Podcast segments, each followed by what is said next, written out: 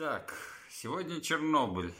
Как мы его назвали? Чернобыль в Боквилл. Потому что настолько похож на сериал HBO кадрами, темами, что сам, паскудными темами. Такое ощущение, что Данил Козловский действовал где-то параллельно вот действием сериалом какое-то время. На самом деле, данный фильм очень мало имеет общего к Чернобылю и критике его как к фильму, который хоть как-то отображает эти события, неважно с какой точки зрения, с пропагандистской или наоборот очернительной. Этот фильм можно исследовать только как фильм режиссера Данила Козловского, насколько он вообще подошел к этой работе да, как режиссер. он силен. Если прослеживать хоть что-то как нечто цельное, что в этом фильме является стержнем или основой, или какой-то идеей, то это только персонажи. Только потому, что все остальное настолько фрагментарно, что можно представить, будто ну... персонаж Даниила Козловского действует в рамках какой-нибудь нефтебазы или научной станции, или подводный мир, или просто оказался случайно запертым в каком-нибудь торговом центре во время грозы или пожара,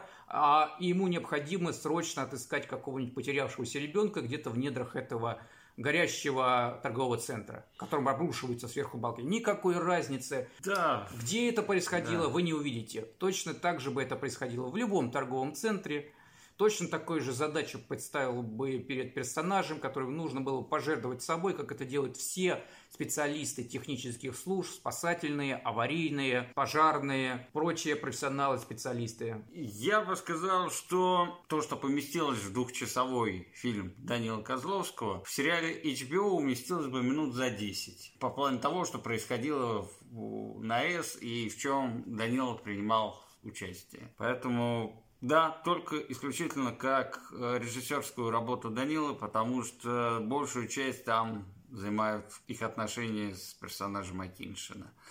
Перейдем, наверное, к самому фильму. Наверное, самое важное, что стоит отметить, это темпоритм фильма. А что с ним? Он очень медленный, все действия развиваются очень медленно. Оно фрагментарное, потому что есть две сюжетные линии. Взаимоотношения с с Акиншиной и своим внебрачным сыном. И вторая линия – авария на ЧС. И он то там, то здесь, то там, то здесь. То есть нет такого, что он первый полфильма занимается устраиванием взаимоотношений, потом происходит авария, и вот он, крутясь как бы в этой аварии и пытаясь, возможно, спасти попавших под удар, в том числе и Акиншину с сыном, пытается что-то сделать. Нет, ничего, ничего подобного. Плюс все цены, особенно вот что связаны с водой, чудовищно затянуты, очень плохо сняты в том плане, что ты вообще уже не понимаешь, что происходит. То есть тебе не дал нормальный брифинг, а, персонажи говорят очень невнятно, плохая работа со звуком. Почему актеры не перезаписаны, я не понимаю. Только вот актер, который играл полковника и госаппаратчика, чувствуется старая школа, все слова черти, все остальное это мешанина и каша. Приходилось звук выкручивать очень громко. А когда начинал хоть что-то твориться в кадре, то прям по мозгам бил. Так я вот на самом деле не имеет особого смысла к техническим это... деталям придираться, потому что... Это общая картина просто. Нет, когда ты слышишь слово Чернобыль, у тебя в голове настолько масштабное событие, которое имеет и политический, и социальный, и исторический контекст. И если, когда, если ты в этом фильме, который называется не просто Данил Козловский в супермаркете или Данил Козловский пожарный, угу. который, или Данил Козловский, который перестал быть пожарным, но не стал спасителем. Видишь фильм с названием «Чернобыль», ты хочешь увидеть Чернобыль во всей его красе, так, как он должен быть. Особенно после сериалов от наших зарубежных коллег, которые сделали это всяко лучше – они не просто лучше, они всесторонне подошли к проблеме. То есть, насколько бы он не был наполнен пропагандой, направленностью против нашей нефтянки, не в этом суть. Это качественно сделанный продукт, который подошел ко всем сторонам а, при ликвидации аварии и событиям, которые следовали после и предшествовали им. То есть, насколько бы там была искажена, не искажена картина, в данном случае вопрос не в этом. Это четко выстроенная картина. То есть ты понимаешь, как, где и что тебе все разложат по полочкам. Здесь Но хорошо, посмотрев Чернобыль и решившись ознакомиться с тем, что там происходит, мы представляем, что происходит, то есть, допустим, почему они лезут в эту воду, что там, и мы прекрасно понимаем, где они врут. А здесь вот буквально два момента тушение пожаров и попытка слить воду. Все, все, в фильме больше нет Чернобыля. Никаких последствий. То есть бегание с радиационным заражением даже как-то не смешно. Вроде бы все то, что в Чернобыле, то есть больница, обгоревший, сам Козловский в, в конце обгоревший, но это как если бы ребенок со спичками играл и случайно сжег себе. Это, конечно, страшно выглядит, но... Я скажу проще. Зритель в любом случае оказался разочарован. Да. Не, не стоит снимать фильм на такую раскрученную тему, если ты не готов выдержать масштаб в полном мере. Причем она с исторической точки зрения произошла недавно, мы все помним. Ну, то есть, даже те, кто маленькие тогда были, есть хоть какие-то воспоминания об этом. Это я не говорю о людях, которые вот жили ликвидировали. Это не плевок, конечно, в лицо, но даже претенциозным не назвать. Плохая работа, плохая с точки зрения режиссуры. Ну, я бы сказал, неважно, как вы относитесь к происходящим событиям. Велите ли вы произвол партии, которая все это скрывала? Вините ли вы в этом плохих специалистов, которые работали на станции в ту смену? Или вы с пеной у рта доказываете, что героизм спецслужб ни в коем случае не может быть обращен? За вы это событие, против этих событий. Смотря сериал от HBO, вы останетесь под впечатлением в любом случае. Здесь впечатления настолько мало, настолько невразумительна атмосфера происходящего, настолько незапоминающиеся кадры, настолько они никак не выдержаны ни в какой-то цветовой гамме, ни по тематике, ни по настроению не запоминается персонаж. Он забывается моментально так же, как и все персонажи, которыми он встречался, его сослуживцы, сотрудники станции, те, кто идет с ним вместе потому что я даже их имен не знаю. Тем не менее, в конце фильма стоит, посвящается этим людям, вот этим всем, которые там находились в то время. Как можно снять такое невразумительное кино, в котором непонятен сам посыл их сделавших это кино, и при этом подписываться мы посвящаем этим фильм. В каком смысле вы посвящаете им фильм? Вы за то, что они сделали, вы против то, что они сделали, вы за их трусость, вы за их честность, вы за их меркантильность, за приверженность линии партии во что бы то ни стало, за стадное чувство, за скотинивание, за все что угодно, но этот фильм не оставляет никакого впечатления. Ну, предлагаю перейти к структуре. Быстренько пробежимся, что там творилось. Можно было подумать, что в фильме с названием «Чернобыль» авалия рванет настолько быстро, насколько это возможно, чтобы максимально быстро погрузить зрителя в происходящее, создать опасную атмосферу, тревожность. Нет, это можно было растянуть, если кто-то был способен показать нормальные человеческие взаимоотношения и выделить им времени столько, сколько требуется. Проблема в том, что я не очень представляю, какой конфликт можно было бы вставить, чтобы хотя бы полфильма забрать от Чернобыля. Но даже в таком случае вторая половина фильма была просто напичкана всем тем ужасом. Движением. Да. Движением огромной массы людей, которые что-то делают и организуют. Да, но ничего, ничего этого нет. В результате большая часть сцен посвящена одному единственному персонажу, который даже на самой станции, это, который посещает ее буквально два раза – все остальное время он посвящает своим отношениям со бывшей любовью и, попытка, и попытками наладить с ней взаимоотношения. Да, и примерить на себя роль отца. Все начинается в советской парикмахерской в Припяти, где... Я даже не сказал бы, что мне известно, где находится эта парикмахерская. Ну, а что это еще могло быть? Ну, в Москве, наверное... в Киеве, в Одессе. Да, Припять, Припять парикмахерскую, где работает э, Светлана Акиншина, э, приходит Данил Козловский. И они друг друга узнают. На этом заканчивается вступление, начинаются титры, после чего к ней подбегает персонаж Козловского и пытается э, пригласить до свидания или просто прогуляться, но она ему отказывает. После чего персонаж Козловского сначала подрезает автобус, в котором ехала э, Акиншин, а потом, ввалившись туда, нагло заявляет, что никто никуда не поедет, пока эта женщина не уйдет со мной.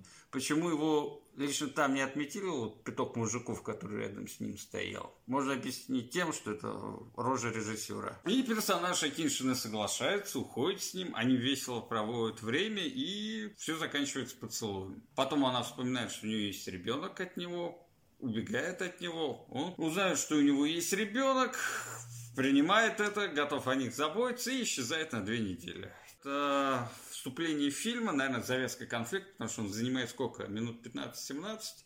И что мы узнаем за это время о персонаже? Персонажа Козловского я отказываюсь называть как-нибудь иначе, кроме как наглый бабуин, после того, как он себя поставил. Это не отрицательная его черта, то есть это никак не будет осуждено, он никак не изменится а, в, в этом направлении. То есть он все его изменения за фильм, что он, пожалуй, готов взять на себя ответственность за ребенка своего и как бы претерпевать ради него решение. Это, конечно, хорошо, но он себя как обезьяна вел в начале, ну, но у него периодически это и проскальзывает. Такой персонаж лично у меня симпатии не вызывает никаких. Я бы сказал, что интересует его не сам мальчик, сколько Акиншина. И для того, чтобы заполучить Акиншину, он, Готов. он претерпевает некоторые сложности, а именно дарит мальчику посылку, пытается завоевать его доверие, и таким образом... Погоди, сейчас перейдем к нему, просто еще хотелось бы два слова об Акиншине. Я бы ее персонажа назвал флюгером.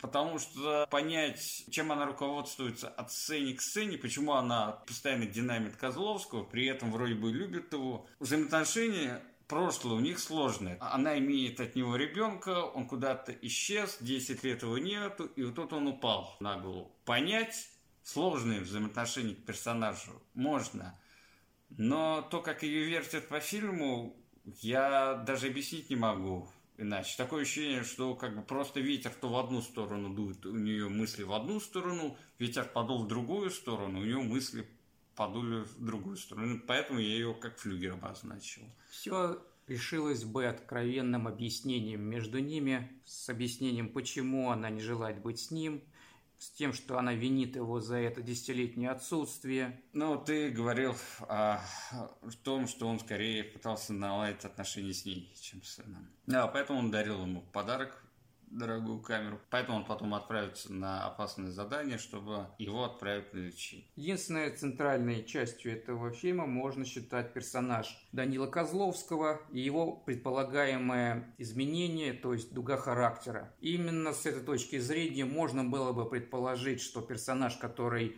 в исключительно хамском стиле, нарушая правила ПДД, останавливает транспорт, в котором находятся люди, гражданский транспорт, то есть подвергает их опасности, а затем вынуждает другого персонажа, который является гражданином, не его собственностью, не, не кем-то, как выйти из, из этого транспорта. Это бы подразумевало, что у персонажа есть изъян в характере, который ему необходимо изменить для того, чтобы завоевать э, сердце Акиншиной. Это то, чего бы он хотел. Но не мог, потому что он оставался необузданным, невоспитанным, грубым, хамоватым, ловеласом, любвеобильным любителем женщин, выпить компании. Все что, то, что противоречит понятию семьянин – ответственный человек, взрослый, воспитанный и готовый к самопожертвованию ради кого-то другого. И это было вполне удачно бы вкладывалось в канву о большой техногенной катастрофе.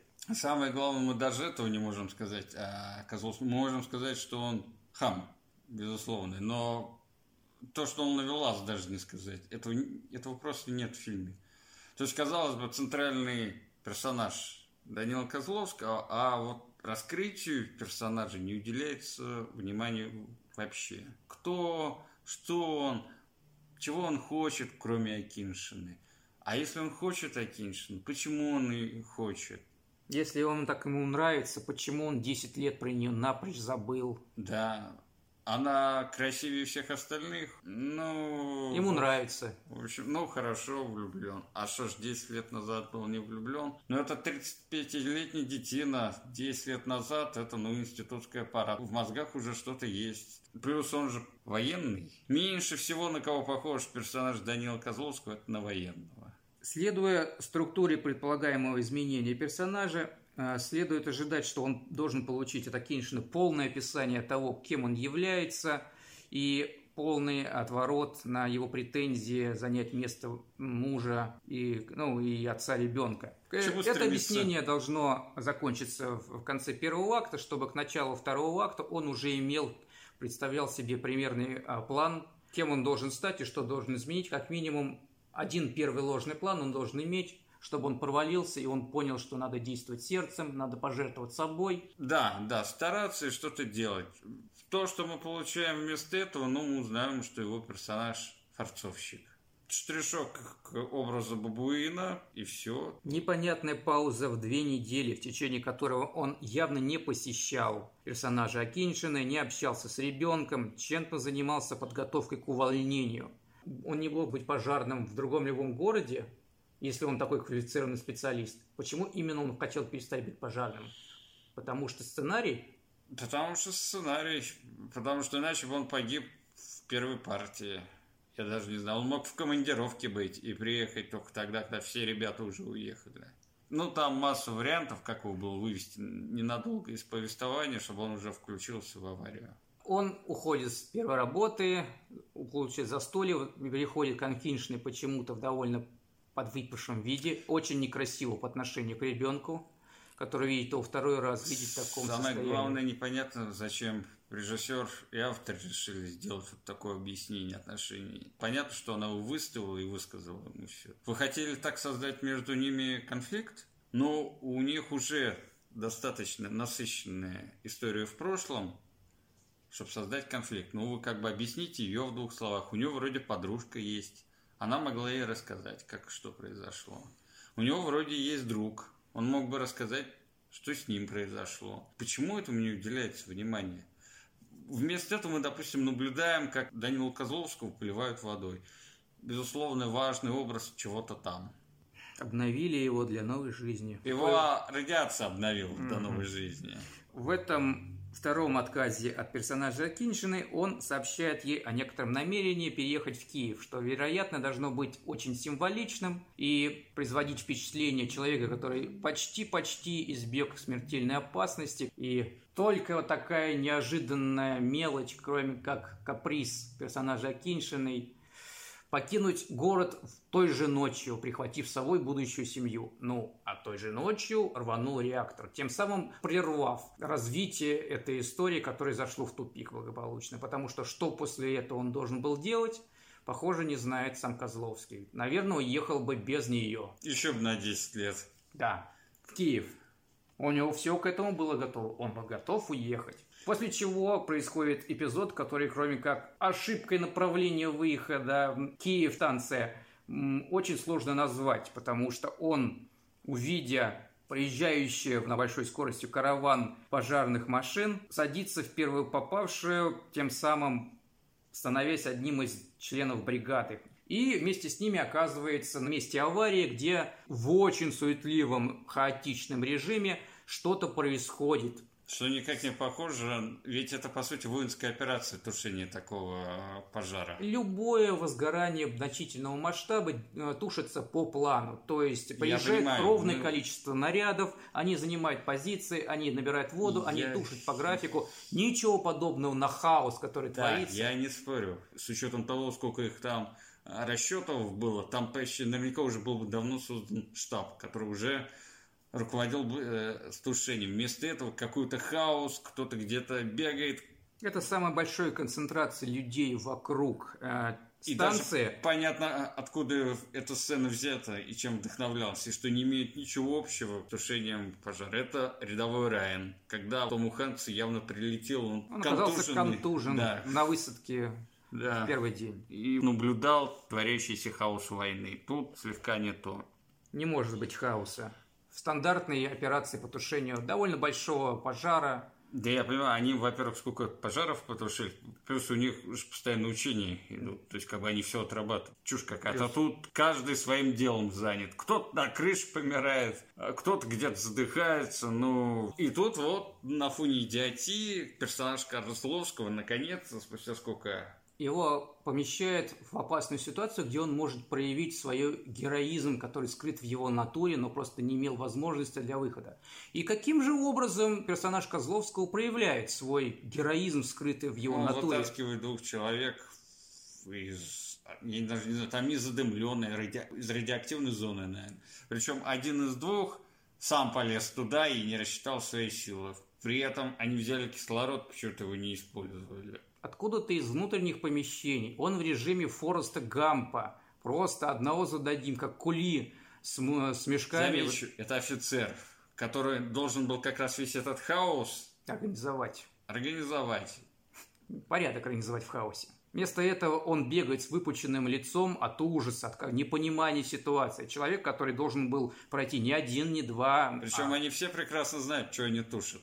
Какое уважение пытается оказать Данила Козловский, создатель этого фильма, показывая хаос людей, которые должны быть максимально организованы, привычны и, более того, А люди, а как бы медицинская помощь, которая эвакуировала с места. О, у меня кровь пошла из носа, я уже ни на что не способен. никогда такого не было за моей службы. Весь этот трэш плавно перетекает в больничку. С этого момента сам Чернобыль и все, что происходит вне его, показано очень фрагментарно, несмотря на то, что это, казалось бы, должна быть непрерывным напоминанием, непрерывным разрастанием опасности, непрерывным увеличением количества вовлеченных лиц в это. Ребята, забудьте. Вы будете слышать или видеть Чернобыль только когда это нужно по сценарию иногда, может быть, два раза. Даже- За остальной фильм. Понимаешь, даже вот ты пытаешься сказать, я тоже не могу сформулировать, вот каким методом мышления они выбирали, когда должен появиться в повествовании Чернобыль снова. Оказались в больничке, все ужасы больниц, фактически повторение того, что было в сериале Чернобыль. Как ведет себя персонаж Данила Козловского,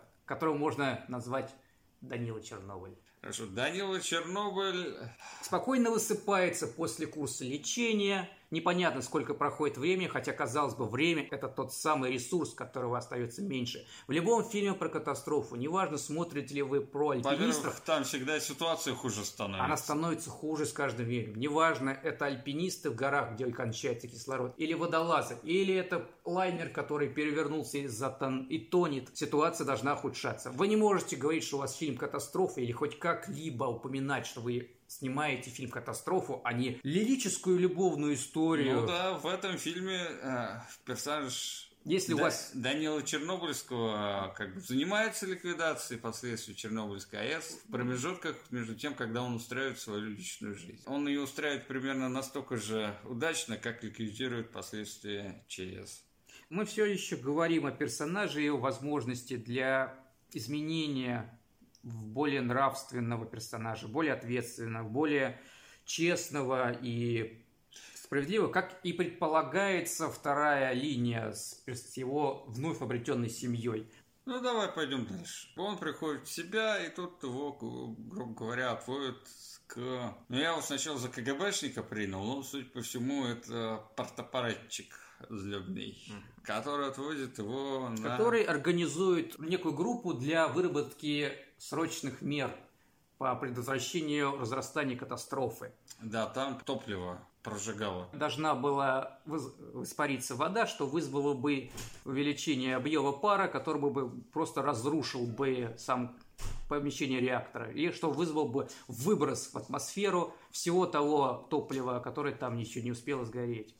И после этого задается вопрос. Решают, что надо воду откачать, и нужны добровольцы. После чего, ну, вот включается антисоветчина на полный штык. Никто не хочет, никто не будет посылать людей на смерть. Всем добровольчикам обещаю квартиру, собаку и банку сгущенки.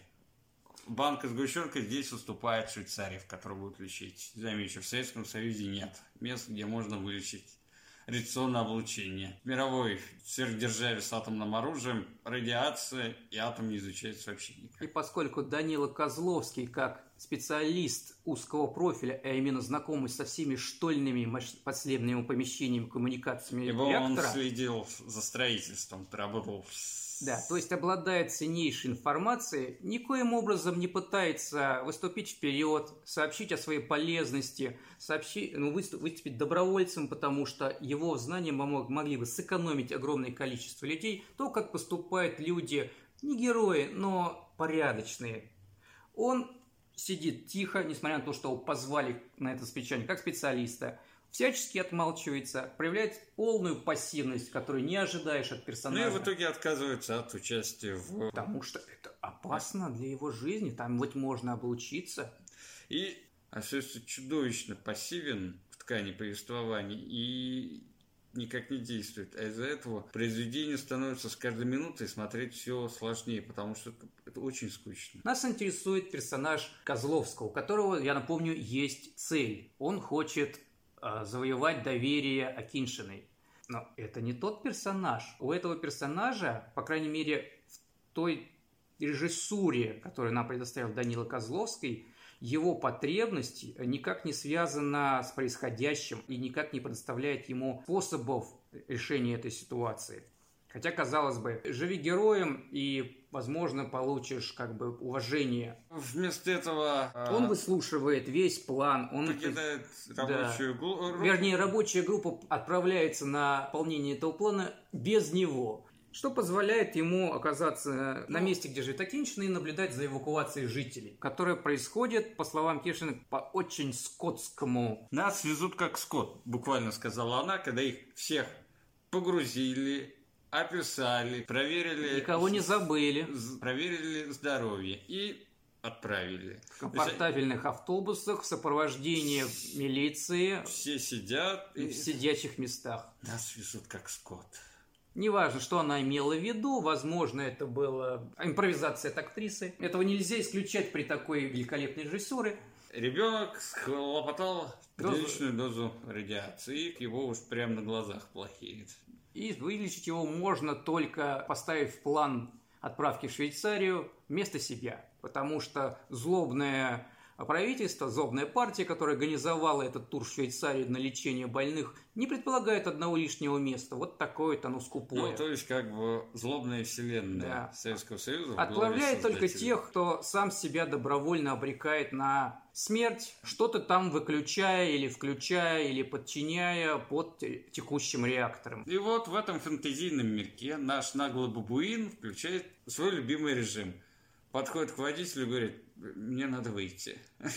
То есть там колонны едет с определенной скоростью. Я не знаю, как можно остановиться в середине колонны. Открывает дверь и выходит на ходу. Хорошо, там скорость небольшая, благо колонна. Это только маленький эпизод проявления его характера. Вслед за ним идет большой эпизод, где он возвращается... Это вторая половина фильма. Он, казалось бы, уже начал меняться. Нет, ничего подобного. Возможно, это только усугубляет то, что его план А провалился.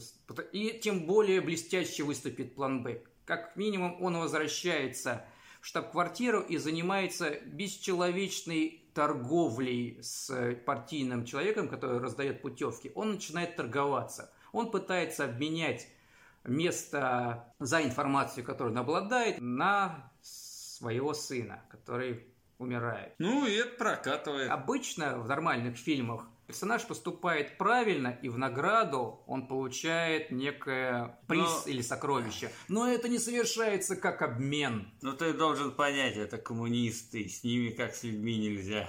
Я не терплю никаких оправданий. Персонаж никаких не должен оправданий. совершать сделок. Он работает за себя и за Сашку. После этого он попадает таки в рабочую группу, где открывает, что можно серьезно сократить путь в зараженном участке. Это детали. Не так важно то, Каким образом они попадут? Они все равно туда попадут. Они попадают в формате группы. Любой другой фильм «Катастрофа» к этому моменту перевалил бы как раз за вторую середину и осталось бы примерно треть фильма до катастрофы неизбежной этого вашего плана, когда все полетело бы к чертям, и один единственный персонаж, приняв свой героинизм и то, кто он как есть и внутри, все остальные. спас бы положение в одиночку, как пожертвовав и... бы, вероятно, собой. Да, как и все остальные бы в общем-то, жертвовали бы да. собой, чтобы... Что же произошло у Данилы Чернобыльского? Очень невразумительные сцены с полуподводными прохождением по каким-то малопонятным штольням и техническим помещениям. Серия панических атак, серия истерик. В какой-то момент ты перестаешь понимать, что мешает героям. Они начинают ходить какие-то вялые, начинаются сумасшествия у самого яркого и лучшего персонажа в фильме. А понять, почему им жарко, их бьет радиация, визуально даже на языке никак не отображено. Ты смотришь, понять не можешь, что происходит в хорошем фильме «Катастрофе» эта часть максимально сжатая по времени, потому что к этому моменту ставки подняты как никогда. На кону жизни не просто людей, которые отправляются по критически опасному плану, но и жизни максимального количества людей. Тут счет должен идти на минуты. Ни на секунду да. не, не должно оставаться в моменте, сколько времени пройдет до катастрофы, до момента, когда она произойдет, если ее не предотвратить. Ничего подобного в этом фильме нету. Максимально мутное, максимально растянутое по времени. Никаких перебивок на тех, кого грозит опасность. И ключевой персонаж Данила Козловского себя почти никак не проявляет в этом. Ну и, собственно, провалив, по сути, миссию, не получая его. У подобных фильмов не бывает вторых заходов он есть только один, и он может закончиться кризисом, менее, и тогда один герой берет на себя оставшийся тем один. Тем не менее, здесь этого нет. Здесь как бы будет повторный заход, потом когда-то. А перед этим мы вас разомнем 10-15 минутами всякой фигни. Перейдем к ней. Это знаменитая истерика Атиншина на пустом месте. Казалось бы, ты провалил дело спасения всех окружающих, в том числе и ее. Единственное, что ты можешь сделать, это попросить у нее прощения. Ты у нее можешь попросить прощения, потому что есть развитие отношений у этих персонажей. Он должен понять, что цель, которую он преследовал, не оправдывает себя и открывает свое сердце, то есть становится искренним. И вы, за, за счет вот этой искренности, когда он понимает, кто он есть, свои недостатки, что он недостоин этого персонажа. В награду за эту искренность он получает либо подсказку, либо прощение. Ничего этого нет, поэтому он ничего не получает. Только очередной Динамо, когда он все-таки смог отправить ее сына на лечение. Технически он часть своей сделки с, с, парти... да, с да, функционером да. он выполнил. Они отвозят сына в, в аэропорт, где его погружают ну вот в набор, который уехал. Никакой эмпатии от нее он не получает. Ну и после этого персонаж Данила решает, что спустя недельку можно завершить начатое дело. Благо еще ничего не рвануло, можно всех спасти. Прошел Первомай, вокруг э, Чернобыля пустым пусто, то есть и весь реактор стоит не огороженный, нет ни оцепления, ничего. Там должны быть огромные массы людей, которые караулят это. Уже вовсю ликвидируют последствия. Ничего нет. По сути, это могилы, в которые нужно вернуться и только так заслужить хоть какое-то прощение. Что-то что-то. Что он даже... должен служить, непонятно, потому что нет взаимодействия с персонажами. Они просто сидят и молчат. Хотя должны говорить постоянно, хоть о чем-то.